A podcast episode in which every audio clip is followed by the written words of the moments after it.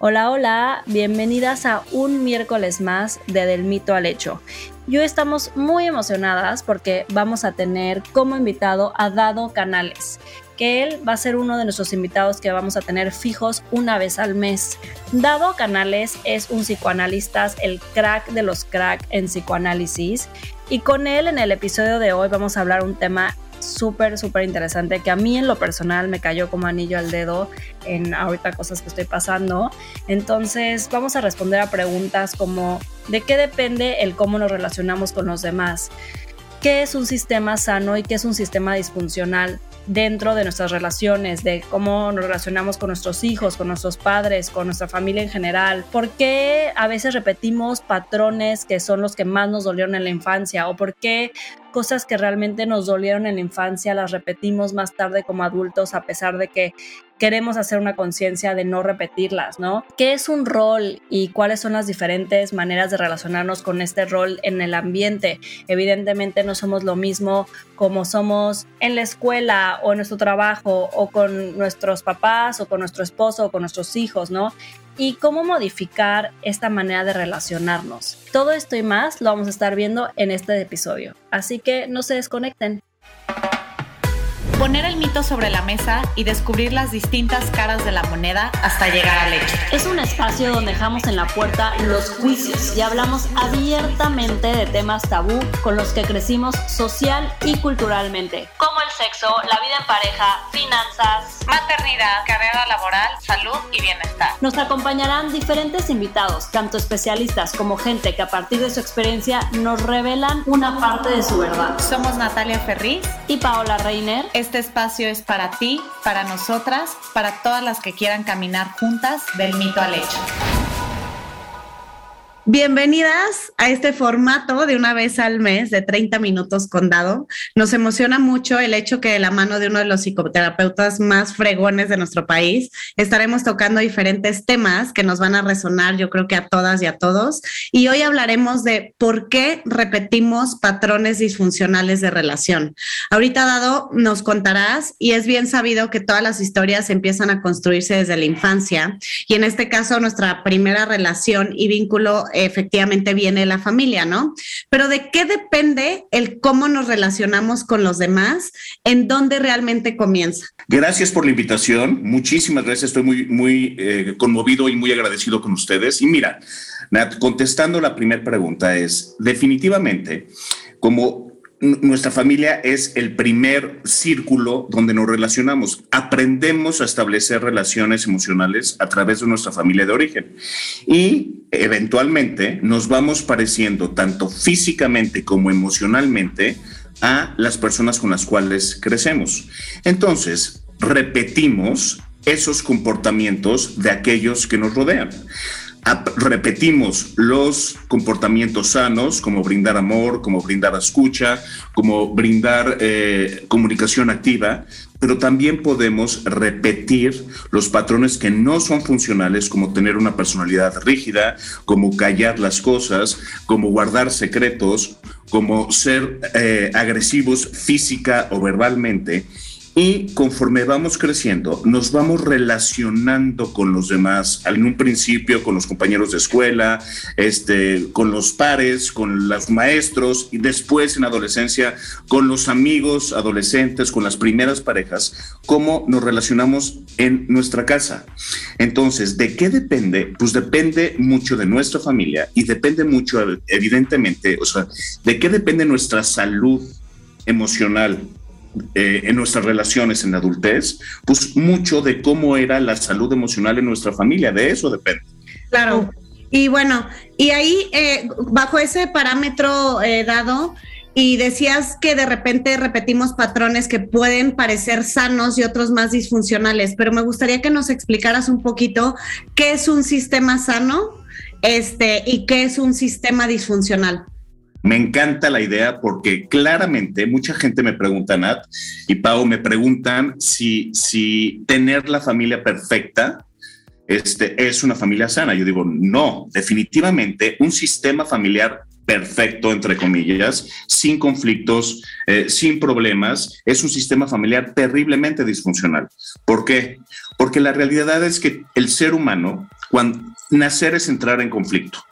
Cuando nace, desde que nacemos y tenemos que dejar el útero en ese lugar este, calentito, delicioso y salir al mundo, entramos en conflicto.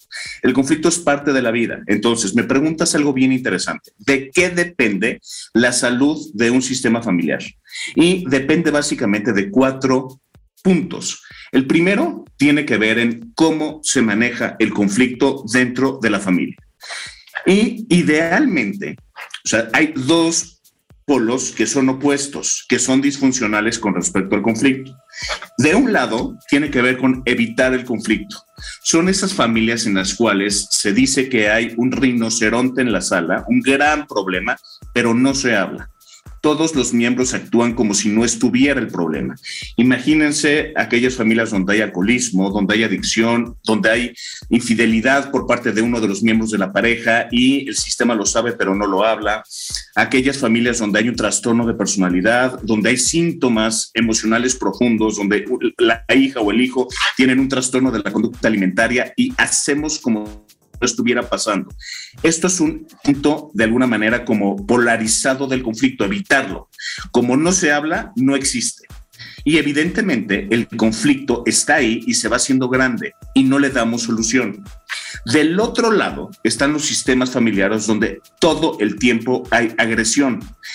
O sea, una cosa es confrontar sanamente el conflicto es hablarlo, expresarlo, abrirlo, expresar cómo nos sentimos con respecto al conflicto. Y la otra es todo el tiempo estar enojados, eh, este, con, con, agresión y que no tengamos momentos de reposo porque hay sistemas familiares que viven en crisis. Entonces, el primer punto tiene que ver en cómo se maneja el conflicto. Lo sano es aceptar el conflicto y hablarlo abiertamente. Un sistema familiar sano que acepte el conflicto permite la expresión de todas las emociones de sus miembros. El y vamos a ver ahorita del segundo punto, pero la realidad es que los límites no deben estar en las emociones, deben estar en cómo expresamos las emociones. O sea, es decir, en un sistema familiar sano, se vale estar enojado, se vale estar triste, se vale estar frustrado, se vale estar eh, deprimido. Lo que no se vale es que estas emociones agredan a mí o a los demás. El límite está en la expresión de las emociones y no en la emoción como tal. Un sistema familiar sano acepta el conflicto y acepta todas las emociones de todos sus miembros. Un sistema familiar disfuncional no acepta el conflicto, no acepta la expresión de las emociones y hay algunos miembros que se les quita el derecho de sentir ciertos este, ciertos sentimientos, como, como los hijos no pueden sentir enojo o no pueden sentir tristeza, sucede mucho en los sistemas machistas. Los hombres no podemos sentir tristeza, solo podemos sentir enojo. Entonces, el hombre crece de alguna manera que, eh, creyendo que cuando está triste hay que enojarse o cuando está preocupado hay que enojarse. Son esas personas que son enojonas y se le pierde un hijo en el súper y en vez de, eh, y lo encuentra y en vez de abrazarlo y darle amor, lo regaña o esos sistemas familiares donde un hijo se enferma y parecería que el papá se enoja y está enojado porque el hijo está enfermo. En el fondo está preocupado o está triste, pero nunca le enseñaron a expresar esos sentimientos. Eso tiene que ver con el primer, este, el primer punto de un sistema familiar sano. El segundo tiene que ver con amalgamiento de la familia. Fíjense, en un sistema familiar sano es justamente, es nutritivo el ser parte sentirme parte de esta familia. Por ejemplo, ¿no? En tu caso, Nat, es ser parte de los Ferris, ¿no? O sea, cómo ser parte de los Ferris es, me da cierta identidad que me hace sentir protegido. Esta, esta, esta pertenencia es sana. ¿Por qué? Porque me hace sentir eh, de, de alguna manera acogido y me hace sentir protegido y ser parte de un grupo social. Esto es sano, sin embargo también hay dos extremos. Uno de los extremos tiene que ver justamente con el amalgamiento. Y pónganse a pensar, sobre todo en las comunidades que siguen siendo muy extremistas, les voy a dar algunos ejemplos. O sea, imagínense en, una comunidad judía muy extrema o una comunidad musulmana o una comunidad, este, qué sé yo, mormona. Hablo de esto en el cual, o sea, de alguna manera son extranjeros todos los que no pertenecen a esta comunidad. Entonces, todos los que no son parte de esta familia se les rechaza, o la comunidad libanesa. Hay comunidades libanesas en México que son profundamente cerradas. Bueno, hay familias que no permiten que nadie entre del exterior al sistema familiar. Entonces, cuando hay un problema, no se pide ayuda, porque nosotros podemos solos y nosotros lo resolvemos. Y la realidad es que una familia sana pide ayuda. El otro extremo del amalgamiento tiene que ver con, imagínense, mucho de lo que sucede en la sociedad americana, que este, los hijos se van muy, muy jóvenes de casa y dejan de tener esta red de apoyo familiar. Los echan de alguna manera a la vida muy, muy jóvenes sin tener de alguna manera, desde mi punto de vista, todas las herramientas que requiere un adolescente o un adulto joven para enfrentar la vida. Entonces, el segundo punto tiene que ver con ser parte de una familia. Sin embargo, que también el segundo punto tiene que ver con yo soy parte de esta familia, pero se me permite tener rasgos individuales. O sea, es decir, no todos los canales o los ferrís o los quirós o los que como te apellides tenemos que ser iguales. No, o sea, compartimos mucho en común, pero también se nos permite diferir en opinión, en estilos de vida, en preferencia sexual, en profesiones. Pónganse a pensar en esas familias donde todos aquí somos abogados, o somos arquitectos, o somos médicos. Y resulta que el hijo que quiere ser diseñador, o que quiere ser comunicólogo, o que quiere ser pintora, o que quiere ser escritora, no se le permite, porque todos aquí nos dedicamos a esto. El segundo punto en la salud de una familia tiene que ver justamente con que la familia tiene, da, da cierta cohesión, pero permite la individualidad en cada uno de sus miembros. El tercer punto tiene que ver con los límites. El amor, ustedes que son mamás, me van a entender, porque definitivamente yo estoy convencido que formar a un hijo básicamente tiene, implica muchísimas cosas, pero básicamente tiene que ver con dos cosas. Es brindarle amor, seguridad, confianza en la vida pero al mismo tiempo tiene que ver con preparar a este a esta personita para que se pueda defender y sea funcional en la vida, para que sea un hombre o una mujer de bien en la vida. Y para lograr esto, tenemos de alguna manera que enseñarle límites. ¿Qué es un límite? ¿Hasta dónde puedo llegar en mis emociones, en mi comportamiento, en mi individualidad, sin lastimar al otro? ¿Qué sucede hoy en día? Y ustedes seguramente les toca vivirlo porque son mamás muy jóvenes. Por eso hoy en día se les se llama que los niños hoy en día son los niños de cristal.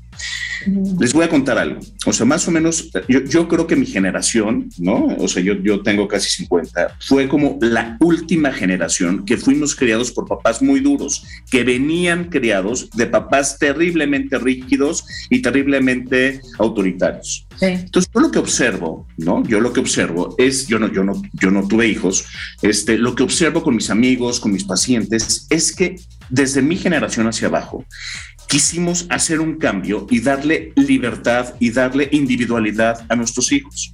Pero creo que se nos pasó la mano con respecto a los límites. Y hoy en día lo que, tiene, lo que tenemos son muchos niños que tienen muy poca tolerancia a la frustración. Tienen mucha libertad, pero una libertad que no saben manejar. El tercer punto con respecto a una familia sana y funcional tiene que ver con los límites. Hay dos extremos en los límites. Uno tiene que ver con la rigidez, ¿no? Que se ponen límites y así son las cosas aquí. En las familias muy rígidas se ponen reglas muy a temprana edad de la familia y se quedan así durante toda la vida. Imagínense. O sea, tu hora de llegada, Nat o Pau, son las 11 de la noche porque tienes, no sé, 17 años. Y ese horario muchas veces se queda hasta que tienes 20, 21, 22. Aquí todos los domingos se come en familia.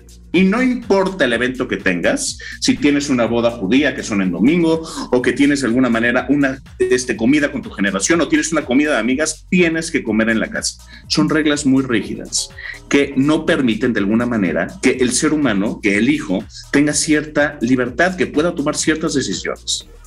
El otro extremo tiene que ver con esto que decíamos, con la falta de límites, con una libertad absoluta que el niño no es capaz de manejar.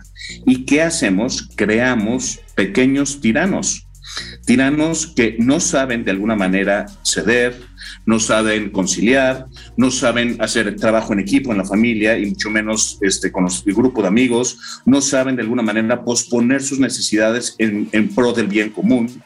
Entonces, el segundo, el tercer punto tiene que ver con límites.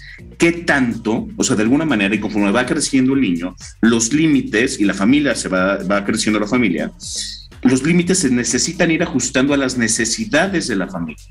De un lado está la rigidez, del otro está la libertad absoluta. Imagínense cuando las riendas de la familia las lleva un niño de 7 o de 8 o de 9 y todos en las familias sanas los niños se adaptan a los adultos y los adultos ven por las necesidades del niño. En las familias disfuncionales, los niños llevan las riendas de la familia y los adultos acabamos eh, eh, adaptando nuestra agenda a los caprichos del niño. Eso es totalmente disfuncional. Oye, Dado, es que con todo lo que dices, la verdad, o sea, me vuela la cabeza en todos sentidos, o sea, más como dices, siendo mamá, como que también esta presión y esta responsabilidad por ser como los papás perfectos, ¿no? Eh, creo que en tu libro mencionas mucho esta parte de, que también se vale como que mostrar esa vulnerabilidad, que no somos perfectos, que lo decías, o sea, mostrar tus emociones siempre y cuando no dañes al de al lado, ¿no? O sea, que creo que a veces estamos también como que tratando de, de, de pues de cuidar a nuestros hijos que no vean que mamá está triste, que tuvo un mal día, o sea, que al final esta parte que nos vuelve un poquito humanos, que a veces queremos ser como tan perfectos que volvemos a los niños justo intolerantes después a el fracaso, la frustración, porque pues ellos creen que sus papás nunca tienen este, este tipo de emociones, ¿no? Y entonces, o sea, como que ahorita, o sea, siento de que cuando estaba, o sea, cuando empecé a leer todo esto, como que decía como, qué, qué gran responsabilidad, como cómo ¿Cómo hacer que, que, tus hijos vivan como con esta parte como en la mitad de, o sea, como entre, porque obviamente todos venimos cargando cosas, ¿no? O sea, nadie viene de una familia perfecta, totalmente sana o totalmente disfuncional. O sea, que siento que siempre hay un mix, o sea, o, o sea, no sé si existe la familia totalmente sana. Pero, ¿por qué hablando de, de, de los, los temas que pasamos en la niñez que nos hieren o que se nos quedan? ¿Por qué crees que es, o sea, no sé si es más fácil, lo repetimos más, como estos patrones que, que nos dolieron o que nos hirieron cuando éramos niños? Mira, te voy a contestar la, la, pregunta en tres partes, como la formulaste. Mira, lo primero, no, no, creo que repetimos lo que más nos dolió. Lo que pasa es que lo que es muy frustrante es que repitamos aquello que tanto daño nos hizo. Porque repetir lo que nos nutrió está muy bien. O sea, quedarnos con lo que nos nutrió está muy bien. ¿Por qué repetimos? de alguna manera lo que nos dolió, porque lo que nos dolió tiene que ver con torpeza emocional, es decir, lo que nos estabas diciendo, nos, nos, estabas platicando de que, de que hoy en día los papás de alguna manera eh, eh, quieren de alguna es, y justamente, mi Pau querida, tocas el cuarto punto. O sea, el, fíjense, el primer punto, te voy a contestar la pregunta, pero fíjense, el primer punto, acuérdense, tiene que ver con cómo se maneja el conflicto en la salud de la familia. El segundo tiene que ver con el amalgamiento de la familia, ¿no? El tercero tiene que ver con los límites rígidos. Y el cuarto, que es el que me estás preguntando, tiene que ver con la protección de un hijo. Hay dos extremos. De un lado está la sobreprotección, de lo, es de lo que me estás hablando. Los papás hoy en día se exigen ser perfectos. Ser perfectos es que el niño no tenga dolor, no tenga frustración, que no se equivoquen para no generarle ningún trauma o ninguna herida emocional. Y eso no es posible.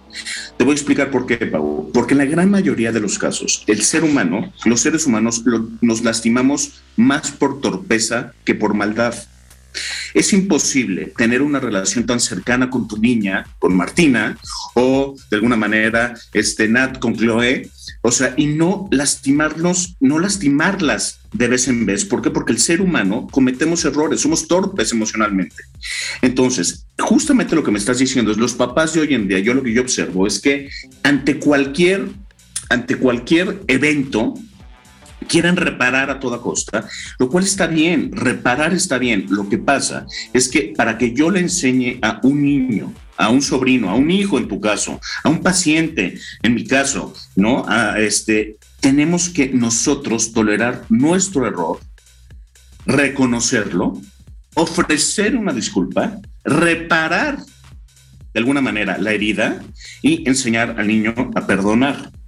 Pero si yo no me permito equivocarme, si yo no me permito ser imperfecto, si yo no me permito aceptar de alguna manera mi vulnerabilidad, lo que estoy enseñándole es que él tampoco se puede equivocar o que él tampoco tiene que ofrecer una disculpa. Y es lo que sucede, lo que yo observo muchas veces hoy en día, es que los niños están poco entrenados a reconocer sus propios errores porque están sobreprotegidos. Por eso se llama la generación de cristal.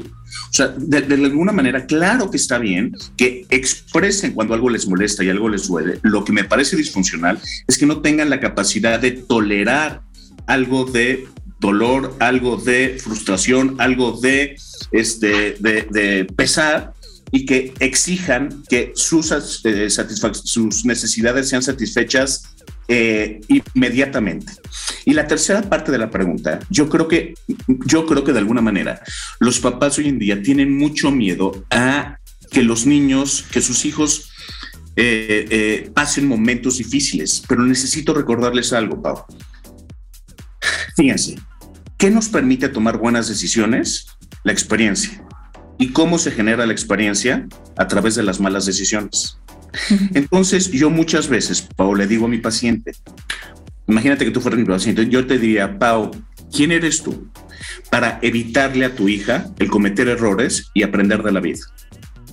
Sí. Mucho de lo que pasa hoy en día es que los papás no les permiten a los hijos equivocar y aprender. Entonces, eh, van creciendo creyendo que el mundo eh, es literalmente que la vida es a la carta. Y Pau, la vida no es a la carta y es algo que se necesita aprender. Entonces, concluyendo, tiene que ver el cuarto punto con sobreprotección. De un lado están los papás sobreprotectores que no permiten que sus hijos no se raspen ni la rodilla, ¿no? Casi casi los sacan con, con, con, con trajes de astronautas para que no les da ni el aire. Y del otro lado están los papás que lo sueltan para la vida a muy temprana edad. Póngase a pensar tristemente los niños que este, tienen que trabajar desde muy temprana edad, que, eh, que, viven abuso ¿no? de algún tipo y que sus papás no los protegen. O sea, no los protegen y viven abuso físico, abuso verbal, abuso, este, abuso emocional o abuso sexual. Y hay sistemas familiares que no protegen a los hijos. Lo sano tiene que ver entonces con un sistema familiar que te proteja sin embargo, que te permita ir curtiéndote para la vida, porque todos en algún momento necesitamos vivir nuestra adultez y ser responsables de nuestra propia vida.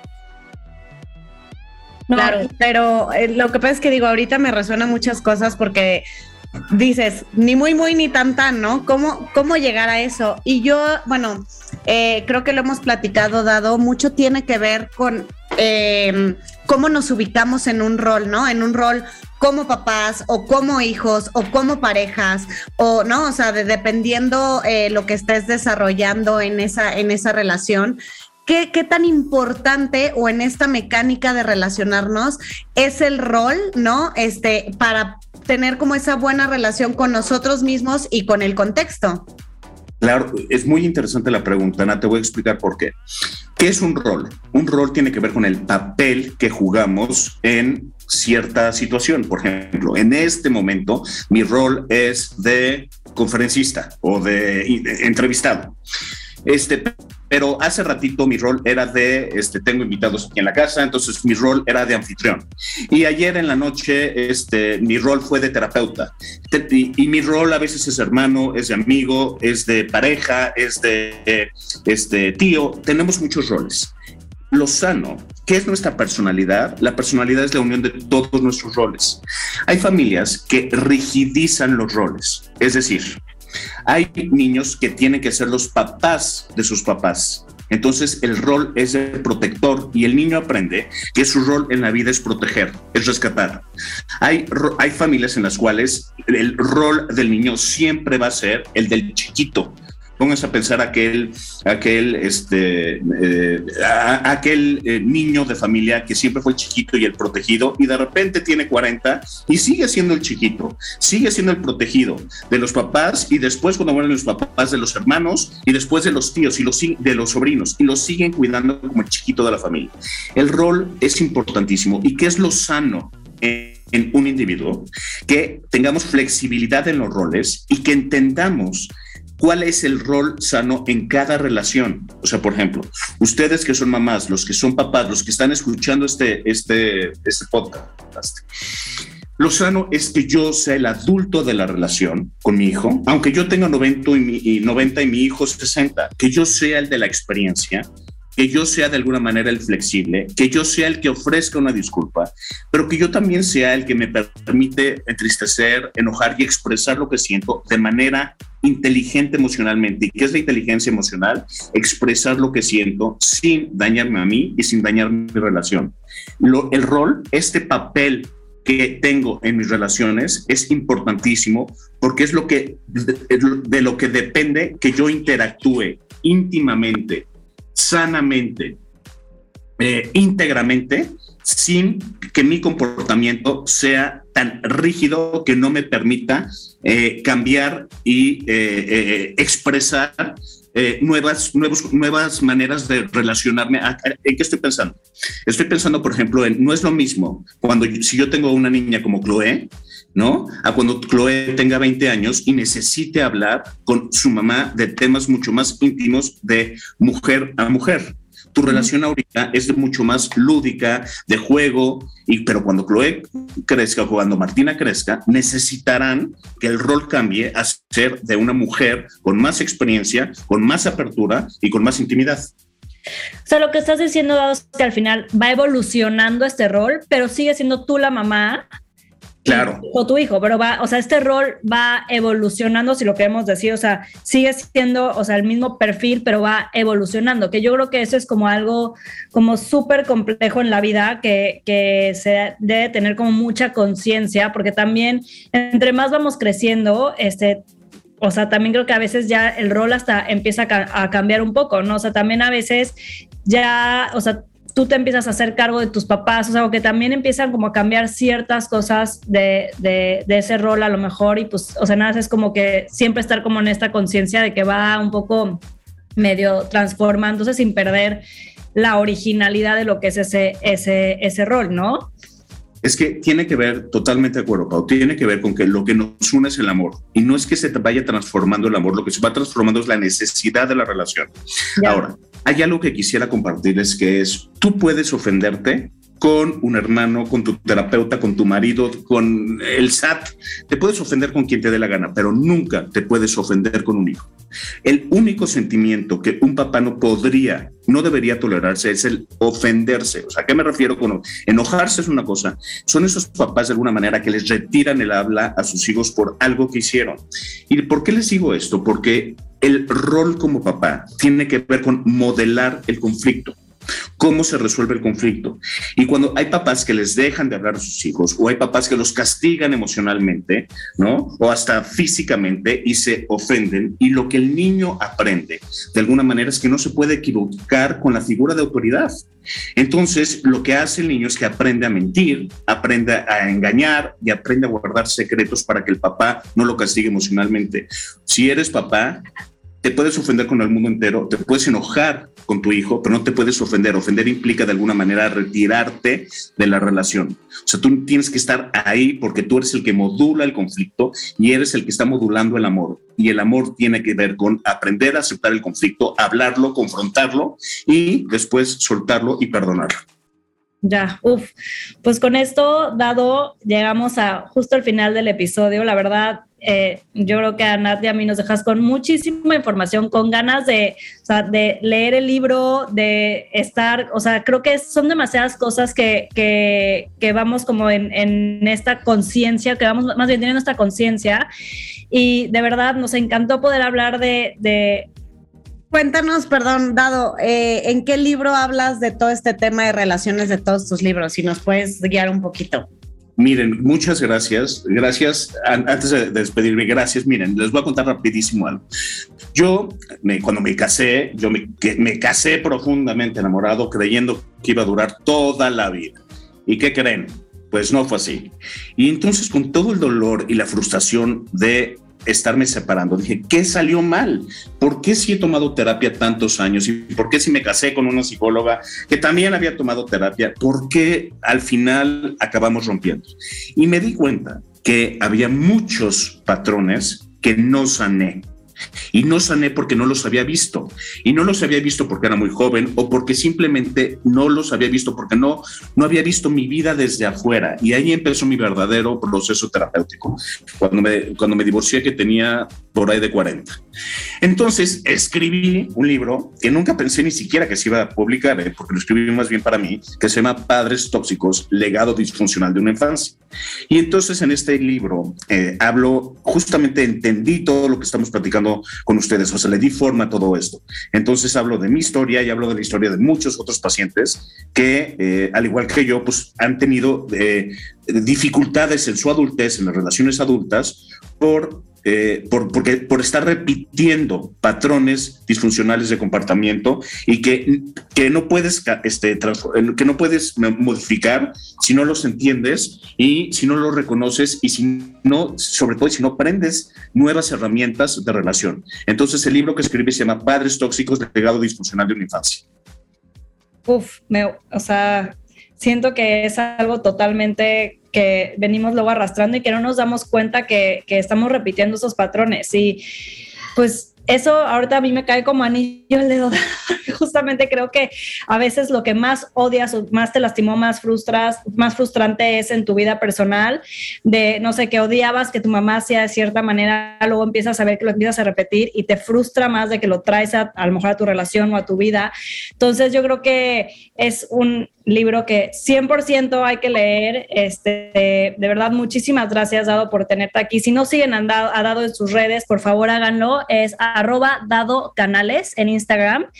Y también, porfa, sigan a Del Mito al Hecho, que también es arroba Del Mito al Hecho. Y pues nos vemos en el siguiente episodio, Dado. Oigan, muchísimas gracias. Les dejo un abrazo con muchísimo cariño. Gracias por la entrevista y en verdad me siento muy orgulloso y muy afortunado de ser parte de su equipo. Gracias.